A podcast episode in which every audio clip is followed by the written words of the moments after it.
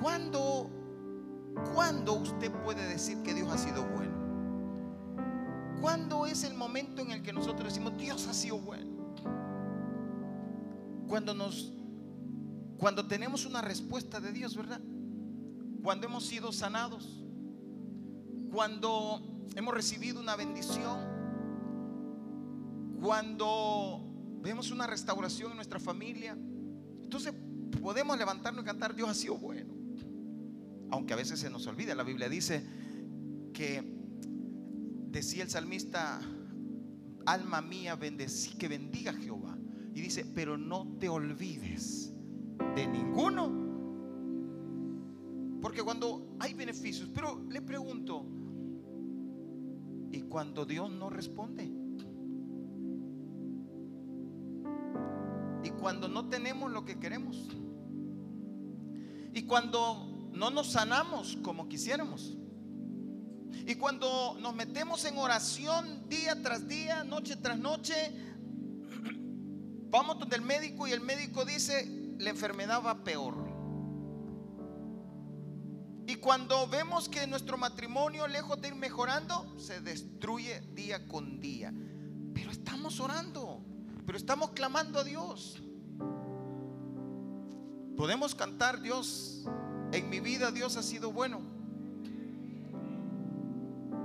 Todo tiene que ver con la manera como comprendamos a Dios. Por eso esta noche quiero compartir un tema ¿Y si Dios dice que no? Pregúntale al que tiene la par. ¿Y si Dios te dice que no? ¿Qué vas a hacer? Hay muchas personas, he oído muchas personas que dicen que Dios dice, yo ya no quiero ir a la iglesia. ¿Y por qué? No, le oré a Dios y no lo hizo. ¿Ya ha oído de esas personas? Persona que dice, estoy enojado con Dios. Le pedí a Dios que sanara a mi hijo y mi hijo se murió. Persona que dice, no, oré tanto que le oré al Señor para que regresara mi esposo y no regresó. Le pedí tanto a Dios por un milagro y yo no vi nada. ¿Y cómo ahí pasan a testificar muchos y dice, Dios me hizo? ¿Y por qué a mí no? Ah, mm, estos días, esta semana, vi una película que por cierto se la recomiendo. Muy preciosa. Me, me ministró mucho. Rambo, no, no, no Rambo, no es Rambo. Está reciente en Netflix, se la recomiendo. En español algo así, aún seguiré creyendo. Aún seguiré creyendo. No es Rambo, no, no, no. Cuenta la historia de un hombre, de un cantante cristiano, que muy joven conoce a una muchacha de la cual se enamora, más o menos de 20 años, se enamora, siente que es el amor de su vida y le quiere pedir que se case con él. Pero de repente la joven le dan una noticia que tiene cáncer. Y un cáncer tercer grado, dice. Grado 3. Y comienza él, y, mientras él comienza a abrirse campo como músico, como cantante cristiano, y comienza a creer, dice, voy a orar vamos a orar, nos vamos a meter a orar. Y comienzan a orar. Y, en sus conciertos le pide a toda la gente que empiecen a orar por un milagro. comienzan a orar todos por el milagro, comienzan a ver y, a orar en las radios, en diferentes iglesias, en diferentes partes, todos los momentos oran. Y ella tiene que, luego le dicen que el cáncer está aumentado y, le llegó al hígado. Pero luego también que le ha llegado a su matriz, toda esa parte el médico le dice que le tienen que quitar todo. Y ese entristece porque entonces no voy a poder tener hijos. Y, le dice, no. Cuando va a la operación, él recuerda en un concierto, él pide que oren y le dice que todos tengan fe, que levanten su mano y creen, y creen todos y levantan. Cuando de repente lo llaman a él después de la, que, que su supuestamente había sido la operación, pero la operación no se llevó a cabo, sino que salen y le dicen, Dios ha hecho el milagro, el cáncer ya no está. Y el cáncer había desaparecido totalmente, no había cáncer. Y le vuelven a hacer los exámenes y no había cáncer. Entonces, wow, comienzan a glorificar a Dios, a darle gracias a Dios. Y de tal manera que seis meses después ella se recupera y se casan. Se casan y se van de luna de miel. Pero estando en la luna de miel, ella comienza a sentir dolores nuevamente. Y empieza a preocuparse de tal forma que se vienen de la luna de miel porque los dolores han vuelto. La vuelven a meter a, exámenes. Y entonces él dice, ¿qué pasa? ¿Qué pasa? Le dice al doctor. Y el doctor le dice, el cáncer ha vuelto, le dice. Entonces él dice, pero volvemos a las quimios, porque ahí se le había caído el pelo en una ocasión. Le dice, volvemos a la quimio, volvemos a, hacer otros exámenes. ¿Qué hacemos? Y le dice, ya no se puede hacer nada. El cáncer avanzó tan rápido que ya está llena por todo lugar. Entonces e, él se siente, sí, pero ¿qué pasó? Y comienza la batalla del dolor fuerte, vomitando sangre, y vuelven a lo mismo, a orar y a clamar y a pedir. Y, sé que Dios va a hacer el milagro. Y a declarar positivamente, Dios va a hacer el milagro. Y de repente, una noche, un, día, él pasa en el hospital con ella todo el tiempo y comienza y le dicen, e, ella despierta y le dice, Dios hizo el milagro. Dios hizo el milagro. Y él, ¿qué pasa? Solo despierta gritando, Dios hizo el milagro. Se va corriendo a buscar un médico. Cuando él regresa, ella estaba muerta, falleció. Falleció. Entonces empieza el cuestionamiento. ¿Y qué pasó? ¿Por qué pasan estas cosas? ¿Por qué? Entonces él comienza la batalla contra la duda, contra el ataque de Satanás a la mente. Pero al final él compone una canción y dice, aún seguiré creyendo aún así, en medio de cualquier cosa. Y entonces a mí me dejó impactado pensando en tantas cosas. ¿Cómo enfrentamos el no de Dios? ¿Cómo enfrentamos el hecho cuando Dios dice no? ¿No? ¿Cómo lo vamos a enfrentar? Bueno, vamos a hablar de eso, ¿le parece? El apóstol Pablo le clamó a Dios tres veces por un milagro. ¿Y saben qué le dijo Dios? No. Leemos, póngase de pie, 2 Corintios capítulo 12, versículo 7.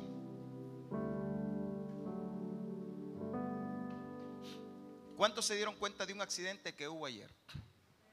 Tremendo accidente. Boulevard Los Próceres, ¿verdad? La persona que murió en el accidente, cristiana evangélica, salió de su casa y ya no regresó. Es impactante y dice uno, y, no, Dios me protege. Jehová guardará mi salida y mi entrada desde ahora y para siempre. ¿Y qué pasó?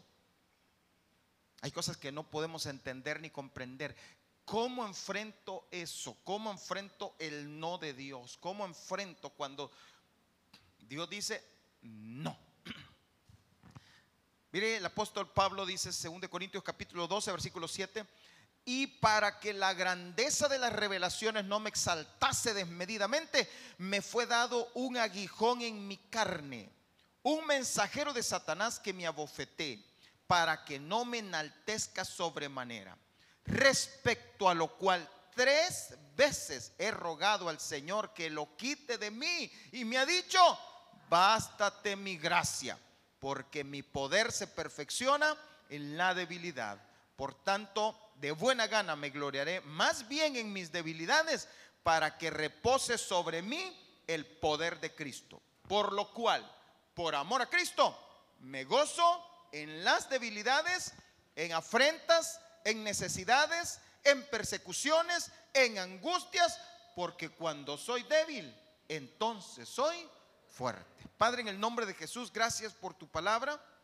Gracias por ministrarnos, por enseñarnos, por hacernos entender, Señor, quién eres tú, Padre. Gracias. En el nombre de Jesús, amén y amén. Hermanos, eh, e, es tremendo, me he quedado meditando. ¿Por qué? Porque es muy común verlo. Muy común orar cuando vemos a alguien está enfermo y, los que nos acercamos normalmente decimos esto, ¿no? Oremos al Señor y va a ver que Dios va a contestar. Dios lo va a hacer. Dios. Y a veces, a veces pensamos, y hay mucha gente que cree que Dios está en la obligación de hacer lo que yo creo que debe de hacer. Pero se nos olvida que ante todo Él es más sabio que nosotros y que Él sabe lo que va a hacer y cómo lo va a hacer. Lo que imploramos es su misericordia y su favor. Y Él responde positivamente para nosotros, pero no siempre lo que es positivo para nosotros es lo que nosotros queremos. No siempre. Y ahí es donde, donde entramos en conflicto y decimos, ¿por qué? Y la gente, ¿por qué? Si yo lo haría al Señor y se llevó a mi esposa, se llevó a mi esposo, se llevó a mi mamá, ¿por qué? Y, no, y nos quedamos confundidos y, enojados y a veces rebeldes, nos alejamos de Dios, porque nos cuesta entender esto que vamos a, comprender ahora. Habían tres jóvenes llamados Sadrach, Mesach y Abednego, que ellos dijeron unas palabras, una frase que a mí me impacta, impacta mi corazón, porque a ellos los amenazaron, pero no de aquellas amenazas que solo viven amenazando y no lo hacen, sino que fue una amenaza real. Un rey le dijo, si ustedes no adoran a mi imagen, los voy a meter al horno de fuego. Así que, ¿están listos para adorar? Y entonces Imagínense, era como que, y ellos dicen una cosa, mi Dios, en el cual he creído, Él puede librarnos de ti. Y, empezaron a retar al rey. Pero dicen una parte, dice, pero si no. Y, a mí me impacta eso porque digo, y, a veces nosotros decimos, si Dios va a hacer, y, y hay de Dios si no lo hace a veces no confortable. Ay de Dios, ay, ay, me emociono, me voy a enojar Dios. A veces, a veces así como que, mm, no vais a permitir tal cosa, Dios. Ya, así queremos doblarle el brazo a Dios, ¿verdad? Como una vez se me acerca una persona a mí y me dice, vengo de sufrir tanto de tantos pastores, me dijo. Y ya me estaba poniendo contra la pared. Y me dijo, lo último que quisiera, que aquí me pase lo mismo. Y yo en mi adentro dije, ah, te va a pagar lo mismo. Porque a veces queremos doblarle, torcerle el brazo al Señor. Porque, y así, Dios santo que estás en los cielos. Y ya lo tenemos así. Sé que tú lo puedes hacer, Señor. Tú puedes sanarme. Y a veces queremos la fuerza. Y si Dios dice que no, Ahí es donde tenemos que entender los proyectos. vamos a Daniel capítulo 3, versículo 16, dice Sadrach, Mesach y Abednego. Daniel capítulo 3, versículo 16. Sadrach, Mesach y Abednego respondieron al rey Nabucodonosor diciendo, no es necesario que te respondamos sobre este asunto. He aquí, nuestro Dios, a quien servimos, puede, mire lo que dicen, puede librarnos del horno de fuego ardiendo y de tu mano, oh rey, que dijo, nos librará. No, e, esa es la parte que nosotros hemos entendido y qué bien, ¿verdad? Dios va a hacer el milagro. Dios me va a sanar. Yo creo que nunca debemos decir, tal vez sí, quizás. No, no, no. La fe no la debemos de perder. Debemos de entender y mantenernos en eso, ¿no? En ser, declarar la palabra de Dios. Escrito está. Pero tenemos que entender este otro aspecto. Y dice en el versículo 18, y si no, y si Dios no lo hace, no me voy a enojar, no voy a hacer un berrinche, estoy en las manos de Dios. Y si no, sepas, oh rey, que no serviremos a tus dioses, ni tampoco adoraremos la estatua que has levantado. No sé, no rey. Si Dios decide no hacerlo, Él es soberano y Él hace lo que Él quiere y como Él quiere. No, no es que, sí, y si Dios no lo hace, entonces me voy a ir contigo. Así hacemos eso. ¿eh? Y si aquí, y si aquí no me dan amor, me voy para la otra. Y andamos así. Y si aquí no me hace tal cosa, tal, yo busco por otro lado. No, hermano, no. La NBI, póngame ahí, por favor, está, miren.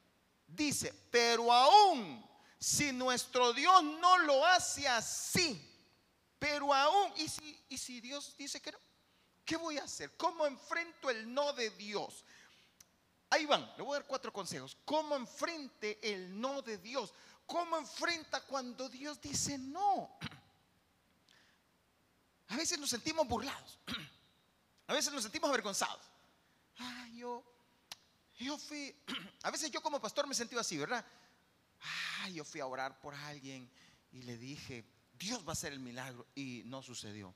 Pero no te das cuenta que se hizo el milagro, pero lo hizo a la manera de Él, no como nosotros queremos. Que ese es el punto. No es como yo quiero, sino como Él quiere. No es como yo digo, sino como Él dice. Y ahí es donde aprendamos lo primero. Lo primero que tenemos que hacer es descansar en la soberanía de Dios.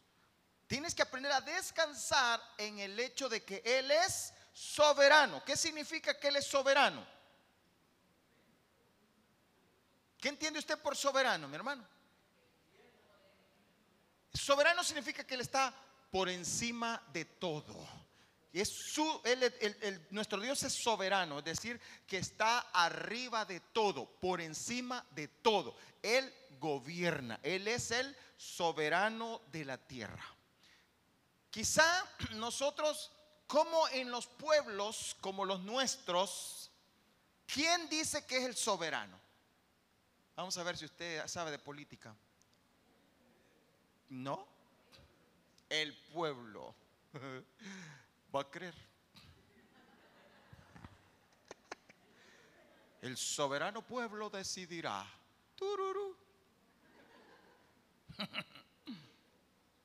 Y entonces eso nos hace no comprender cuando decimos, Dios es soberano. Es decir, Él decide. Pero a mí no me ha preguntado. No es que no te va a preguntar, porque Él es soberano. Por eso, por eso es que a veces cuando alguien se planta en los gobiernos y dice aquí va, la gente dice, uh, se asusta. Porque estamos mal acostumbrados a que yo soy el soberano. Yo voy a ver si, si voy a darle mi voto no. ¿Qué?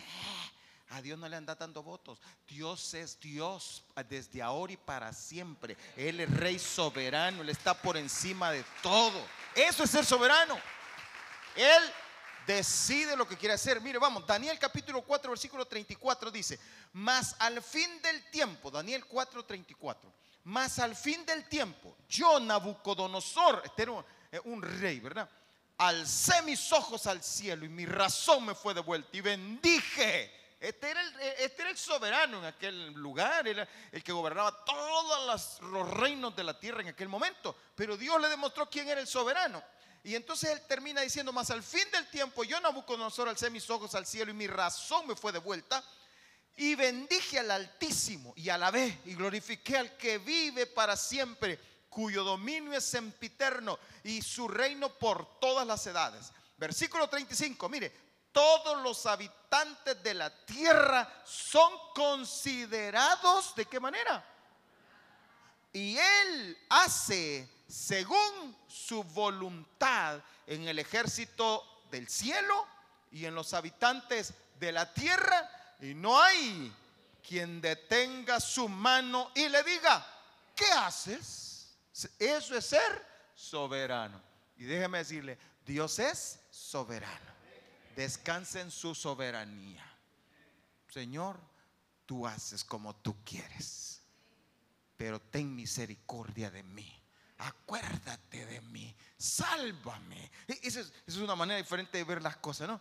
Padre, si es posible, dijo Jesús, pasa de mí esta copa, pero no se haga mi voluntad, sino porque tú eres soberano. Eso es lo que le estaba diciendo, es que tú eres el soberano, pero si es posible, Señor socórreme en esto. Entonces, tenemos que aprender a descansar en la soberanía de Dios. Él es soberano. Él, ¿Qué quiere decir otra cosa más? Que Él tiene control de todo. Pero es que sí, pero es que sí, si no me dan el trabajo aquí, no vamos a morir de hambre. ¿Quién dice? Él es soberano. Pero es que si me deja mi, novia, me voy a morir. ¿Quién dice? Más vas a vivir. Menos te van a quitar la vida. Él es soberano. Él es soberano. Él hace lo que él quiere. Pero es que esta es mi última oportunidad. Si dejo esto, se me ve el tren. ¿Quién dice? Dios puede poner los trenes que él quiera. No, no, no tiene que. Yo, no, Él es soberano. Y en su soberanía Él puede mover lo que Él quiera, como Él quiere, cuando Él quiere y donde Él quiere. Por eso aprende a descansar en la soberanía de Dios. Salmo 135, versículo 5. Porque yo sé que Jehová es grande y el Señor nuestro mayor que todos los dioses. Versículo 6. Todo lo que Jehová quiere, lo hace. En los cielos y en la tierra, en los mares y en todos los abismos. Dios hace como Él quiere, mi hermano, no como yo quiero. No es, no, es que las cosas van a hacerse así, sino me enojo. Y, y, nosotros creemos, ¿verdad? Que podemos doblar, torcerle el brazo a Dios. No, no se puede. Porque el único soberano es Dios. Dios. Estaba los, los, em, los servidores de Jesús orando y estaban clamándole al Señor. Hechos capítulo 4, versículo 24. Y dice que los tenían amenazados y los tenían amedrentados. Y mire la oración que hicieron. Y ellos habiéndolo oído, alzaron unánimes la voz a Dios y dijeron, ¿cómo, cómo mencionan a Dios ahí? Soberano Señor. Vean, hablando de Jesús, soberano Señor, tú eres el Dios que hiciste el cielo y la tierra, el mar y todo lo que en ellos hay. Versículo 27, vaya el 27. Y ellos habiéndolo oído, alzaron unánimes la voz a Dios y dijeron, bueno, estoy repitiendo el 24. Soberano Señor, tú eres el Dios que hiciste el cielo y la tierra, el mar y todo lo que en ellos hay. Versículo 27. Porque verdaderamente se unieron en esta ciudad contra tu santo Hijo Jesús, a quien ungiste. Herodes, vea, vea, quiero que preste atención a esto. Está hablando de lo que le hicieron a Jesús. Y uno cree que se le salió de las manos a Dios. Y dice, porque verdaderamente se unieron en esta ciudad contra tu santo Hijo Jesús a quien ungiste, Herodes y Poncio Pilato, con los gentiles y el pueblo Israel. Pero ¿qué hicieron ellos? Para hacer cuanto tu mano y tu consejo habían antes determinado que sucediera. Porque Él es soberano. Nada se le escapa de su mano. ¿Cuántos pueden creer, hermano? Que nada de lo que sucede está fuera del control de Dios. Nada, hermano, nada. Y Él tiene control de todo y todo lo que pasa. Él, las cosas malas, Él las permite y Él sabe por qué. Él tiene un propósito en todo lo que pasa. Todo, mi hermano. a veces digo, se le salió de la mano. No, no, no, no. Porque Él es soberano. Tiene control, hasta del diablo tiene control Él. No, no crea que el diablo es, el diablo no es soberano, hermano. El diablo está sujeto a Dios. El diablo no, no, no, no, no él hace lo que le da la gana, él está sujeto y Dios le permite. ¿Se recuerda cuando le pidió permiso para, para tocar a Job? ¿Se acuerda cuando le pidió permiso para tocar a Pedro? El diablo me ha pedido para zarandearos. ¿Mm? Él tiene que pedir permiso y solo Dios en su soberanía puede determinar qué se hace. Así que lo primero, descanse en la soberanía de Dios. Segundo, descanse en la sabiduría de Dios en la sabiduría. Él es sabio. Él sabe lo que usted y yo necesitamos. Él sabe por dónde. Él sabe para dónde. Yo puedo decir, yo quiero esto. Pero Dios dice, no, yo sé lo que tú necesitas. Pero Señor, te prometo que si me das, no. Y dice, no. Porque Dios sabe Así como cuando su hijo le pide algo y usted sabe, no, ¿verdad? ay, regálame, quiero una culebra de mascota. Sí, ahora se inventan los hijos tantas cosas. Y usted dice, no, hijito, ¿por qué? Se la voy a cuidar. y usted ve, y usted, usted mira más adelante los problemas, que después va a crecer y, se la va a terminar comiendo a ella, a usted también. Entonces usted, usted mira más adelante y usted dice, mm, mm, no, hijito, no. Entonces, en esa sabiduría, ¿verdad? Es que tenemos que entender, por eso Dios dice, no. Yo tengo, mire hermano, yo tengo bien presente, fíjense que yo tenía, iniciaba recién casado y comenzaba a meterme con Dios, a creer y a buscar a Dios de todo corazón. Y un momento en que me salió una oportunidad de un trabajo y yo le oraba al Señor y le clamaba y empecé a hacer oraciones, pero de ayunamos con mi esposa y sabíamos que me habían dicho, ajá, métanse en ayuno y oración y verán si Dios no les responde, me dijeron. Y yo como sin entendimiento decía, bueno, hagámoslo. Y me acuerdo que nos metimos en clamor y oración con gloria. Y, y orábamos y clamábamos y bueno, de todo. Y comencé a ver que las puertas empezaban a abrir. Y yo comencé a ver. Y me, pasé como tres o cuatro entrevistas para un trabajo. Y yo decía, gloria a Dios, el Señor. Cada vez que veía. La última entrevista, cuando ya solo quedábamos dos, me dijo el, el, el señor que me entrevistó, mm, para mí usted es el indicado, me dijo. Solo espere, le llamo la próxima semana. Y yo dije, aleluya, estoy ya pan comido. Y yo dije, gloria a Dios. Pasó la semana, dos semanas, tres semanas y no me llamaron. Y entonces yo le fui a buscar a este señor que me había dicho así y me dijo, fíjese que yo hice todo, pero pusieron al otro porque el otro eh, tenía tal cuello. Y yo decía, pero yo tenía Dios. Y créeme, para mí fue como muy impactante el, no. No entendía por qué. Si a mí me habían enseñado, metete en ayuno y oración y vas a ver si Dios no te responde. No sé cuántos le han dicho así, métase ayuno y oración y vas a ver si Dios no. A veces creemos que, a veces ayunamos, hacemos vigilia porque creemos que así tenemos atrapados a Dios. Pero no, no es eso. Y entonces yo me frustré y yo no entendía, pero después pude entender algo. Y como dice la escritura, lo que no entiendas ahora, lo entenderás después. Yo pude ver. Y el Señor me mostró y me dijo, ¿sabes por qué te dije que no? Pero estoy diciendo tiempo después. ¿Sabes por qué te dije que no? Y me mostró la línea que yo al entrar a ese trabajo iba a seguir. Y la línea por la cual Él me ha traído. Yo dije, gloria a Dios porque yo iba a tener, y me iba a perder, me iba a dar una perdida que, que wow, no estuviera aquí parado con ustedes, pero la, gracia de Dios, la sabiduría, sabiduría de Dios me tiene aquí parado frente a ustedes. ¿Sabe por qué? Porque Dios es sabio. Y me dijo, no, no. Pero y uno hace berrinche.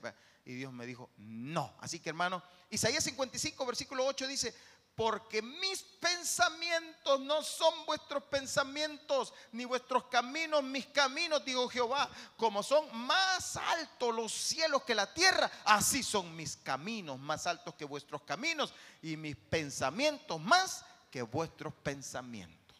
Está uh, mucho más arriba. Yo no puedo entender, pero voy a descansar en la sabiduría de Dios. Y si Dios me dijo que no, Dios sabe por qué.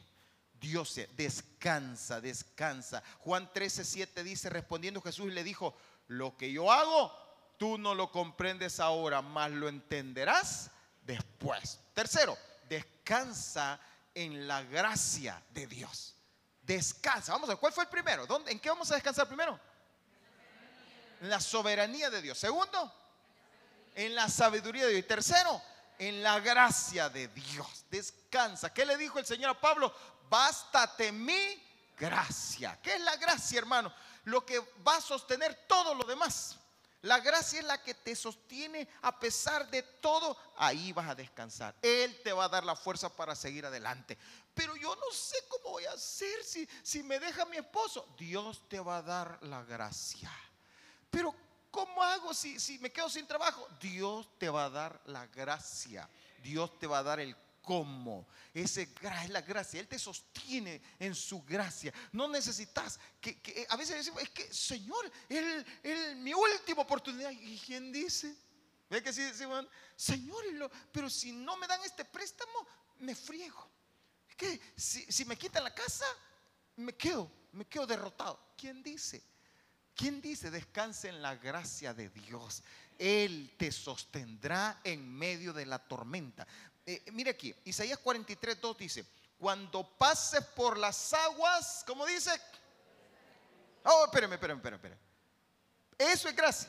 Que le está diciendo, vas a pasar por las aguas, pero yo voy a estar contigo. Fíjese bien, vas a pasar los problemas, pero yo estaré contigo. Y si por los ríos, no, vas a pasar por los ríos, pero no te vas a ahogar, fíjate. Cuando pases por el fuego, no te quemarás, ni la llama arderá.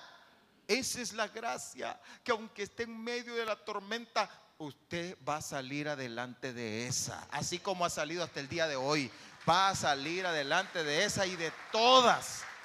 De todas le librará el Señor, pero no como nosotros queremos, sino como Él quiere. Muchas veces te, va a tratar con tu vida. Muchas veces va a tratar. Pero le oro al Señor que me quite este dolor. Y Dios dice, bástate mi gracia. Bástate mi gracia. No, no es, a veces Dios no nos quita una enfermedad. ¿Por qué? Porque Él sabe por qué nos deja ciertas cosas. Él sabe por qué te dejó esa situación. Como le dijo el apóstol Pablo. Así que hermano, descanse la gracia. Y por último, descanse en la bondad de Dios. Descanse en que Dios es bueno. Dios siempre es bueno. Cuando leí este pasaje, me trajo una luz poderosa. Y es Mateo capítulo 7, versículo 9. Músicos, vengan por favor. Mire qué dice el Señor. ¿Qué hombre hay de vosotros que si su hijo le pide pan, le dará una piedra? Dígame hermano. Aunque sean los más malos, ¿verdad? Que... Versículo 10. O si le pide un pescado, le dará una serpiente. ¿Quién hay? Dice aquí, versículo 11. Pues si vosotros siendo como... Ahí no se oyen amén, ¿verdad? Pues si vosotros siendo malos sabéis dar buenas dádivas a vuestros hijos, ¿cuánto más vuestro Padre que está en los cielos dará el que? Buenas cosas a los que le pidan. Dios te da lo bueno. Dios siempre te va a dar lo mejor. De ahí salió esa frase que decimos, ¿cómo que decimos? Dios te quita lo bueno para darte lo mejor. ¿Cuánto lo cree, hermano? Mire, a los que aman a Dios, todas las cosas les ayudan a bien. Y aunque, y aunque estemos ahí, que no, hermano, Dios sabe cómo lo lleva, para dónde lo lleva. Como, como les compartí el domingo, hermano, Dios se va a encargar, por la buena o por la mala, Él va a enderezar nuestros pasos. La Biblia dice que Él produce en vosotros el querer como el hacer por su buena voluntad. Él lo va a producir, Él lo va a hacer. Así que hermano, Mire, descanse en la bondad de Dios. Salmo 27, versículo 13. A veces, a veces no entendemos por qué, mire, Señor, tanto que le pido a Dios que me quite esto. Y dice Dios, es que si te lo quito, te apartas de mí. Si te lo quito, ya no venís a la iglesia. Si te lo quito, te vas al mundo. Y, es que yo recuerdo, había un hermano eh, en una iglesia que yo me congregaba, había un hermano que, que no tenía trabajo. Estaba sin trabajo. Pero ese hermano, mire, se metía a servir en la iglesia y andaba eh, metido en sirviendo al Señor y bien lindo, bien entregado. Yo no lo veía por todo lado. Y pasó años sin trabajo. Pero durante todos esos años no aguantó hambre, siempre tenía ropa, comida, todo. No sé cómo, bueno, sí sé cómo, así como Dios hace, milagrosamente. Dios le dio todo. Y, pero siempre vivía, siempre, si estábamos en una reunión de los yo, para que Dios me dé un trabajo, y orábamos, y le pedíamos al Señor, tocábamos puertas de personas buscando quien ayudara, y nada, no se abría ni una puerta, no se veía nada. Yo decía, ay, qué tremendo, ¿verdad? pero lo veía, siempre lo veía sirviendo al Señor, siempre con un rostro feliz, siempre atento a todo, haciendo de todo. Pero de repente un día le aparece un trabajo, le sale un agradecido y todos contentos porque, wow, es hermano que usted veía más un rostro de servicio, de atención y lo veía ahí metido en todo y entonces le sale el trabajo, wow, qué alegría. Hermano, cuestión de meses y empezamos a ver la decadencia de ese hombre. Y empezó a decaer, a decaer. Y no, él feliz en su trabajo. Pero ya no lo veía en las reuniones. Ya no lo veíamos en la iglesia. De repente se apartó. Y aquellos que estaban en la iglesia y de repente andaba con una su muchacha por ahí. Y, y ya cuando uno lo veía, Dios lo bendiga hermano, adiós. Y de la mano con la muchacha. Y así nunca más. Posteriormente me di cuenta, yo ya no estaba en la iglesia, me di cuenta que había regresado. Estoy hablando años después, porque había tocado fondo. E, y después digo, por eso ahora entiendo por qué Dios nos tiene a veces como nos tiene. Dios, dame, Dios, dice Dios, bástate mi gracia, bástate mi poder bástate el que yo soy bueno y sé por qué te tengo así, por qué te doy lo que te doy y cómo te lo doy. Así que descansa en cuatro cosas. ¿Cuáles son?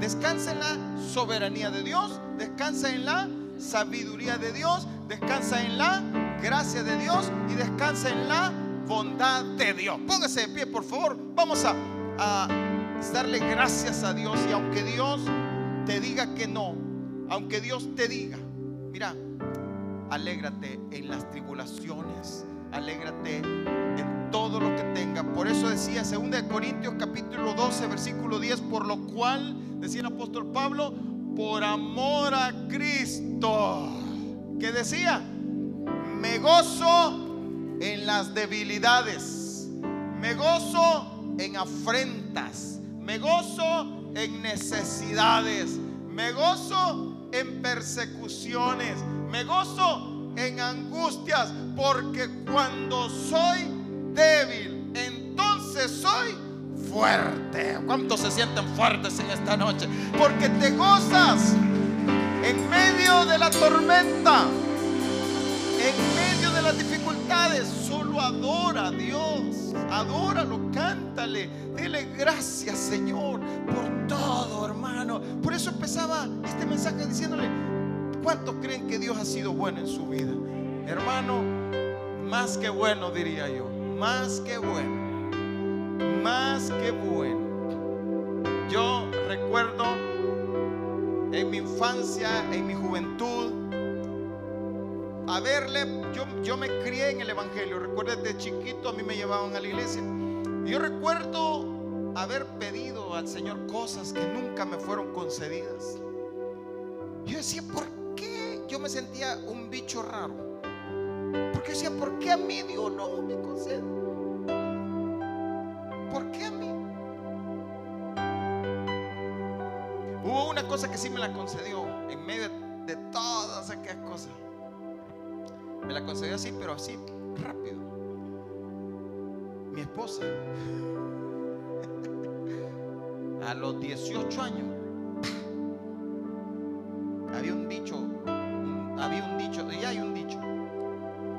decía Gloria, y me lo decían a mí, Dios sabe a los leones que amarra. Y a nosotros nos amarró a los 18 años. Ella como leona, yo como, como cachorro. Y nos amarró. y nos amarró así. Porque le quiero contar que nosotros, como en aquel entonces, cuando usted tenía 18 años, era menor de edad.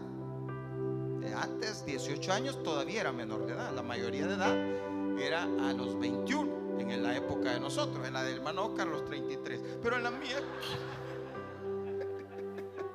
a los 21. Entonces, entonces nosotros no podíamos decidir. No, teníamos, éramos menores de edad. teníamos que recibir la firma del mentado papaguayo. Y de mi mamá, tenía que firmar. Entonces, fíjese que, ¿sabe qué hicimos nosotros? Lo mismo que hice con el trabajo. Métete en ayuno y oración y va a ver si yo no te... Ah, pues entonces nos metimos con mi esposa. Bueno, en ese momento éramos novios. Nos metimos en ayuno y oración.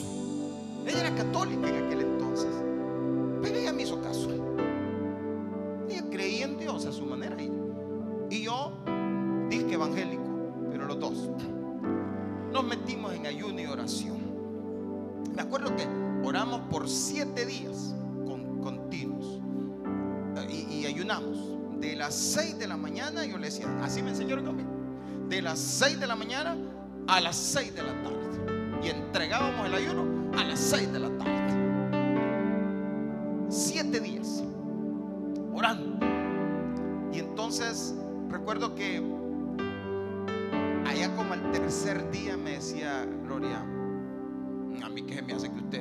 Usted no yo de vez en cuando, ¿verdad? Me comía, pues sí, de vez en cuando le decía a ella. Pero ella sí, lo hacía, hacía al pie de la letra. Y hermano, de verdad, mire, y así rápido, Dios nos concedió podernos casar.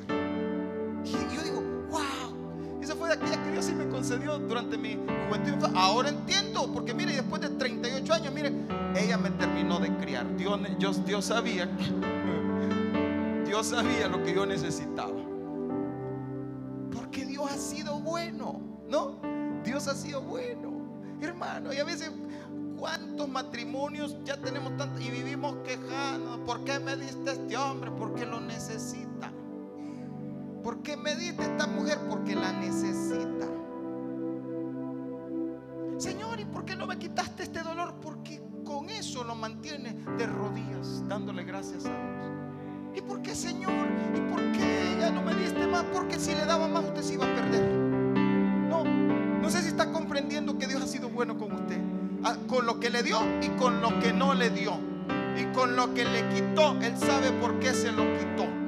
Él sabe por qué se lo quitó. Él sabe por qué permitió que la vida de un ser querido llegara hasta ese punto. Porque Dios tiene trazado todo. Dios tiene un plan perfecto para su vida y para la mía. Dios tiene un plan maravilloso. Un plan excelente para su vida. Que aunque usted y yo no lo comprendamos, Él tiene el control de ese plan. Y nada se le va a escapar de su mano. Por eso yo sé que esta noche podemos decir, en mi vida has sido bueno, Señor. En mi vida has sido más, más que fiel. Levante su mano y dígale, Señor, gracias, Señor. Gracias por lo que me diste y por lo que no me diste, por lo que me has quitado. Gracias, Dios. En mi vida tú has sido bueno.